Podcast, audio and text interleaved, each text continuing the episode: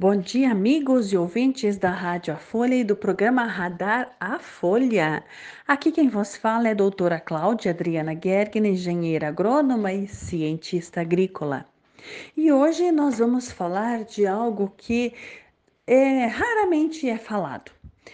É sobre é, o fato de que a água dorme e o solo dorme. É interessante, né? Eu não sei se vocês sabem, mas a água dorme.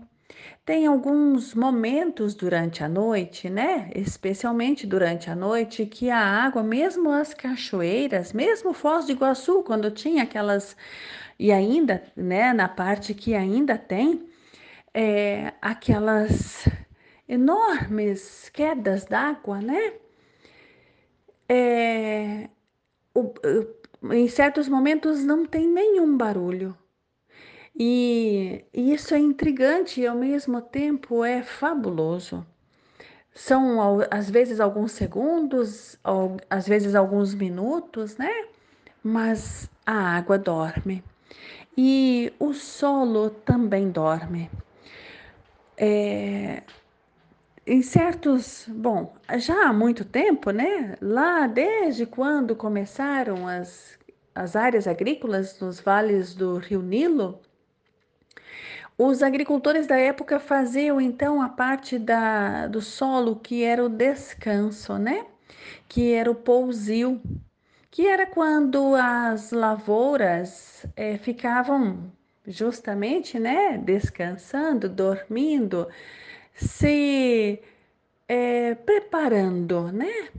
É, buscando forças, buscando energia para voltar a produzir. E é importante que a gente olhe com carinho para isso e com atenção, né? Primeiro, porque nós, seres humanos, agricultores, com consciência e livre-arbítrio, não sabemos mais descansar, né? A gente desaprendeu, a gente está sempre acelerado, né? Nós é difícil a gente parar e dizer hoje eu vou descansar. É muito difícil a gente fazer isso. E graças a Deus ainda tem algumas pessoas que fazem isso e é muito bom nós retomarmos estas atitudes. Então, se nem a gente, né, se nós seres humanos, agricultores e pessoas que trabalhamos né, na, na atividade agrícola não descansamos, imagina deixar o solo descansar.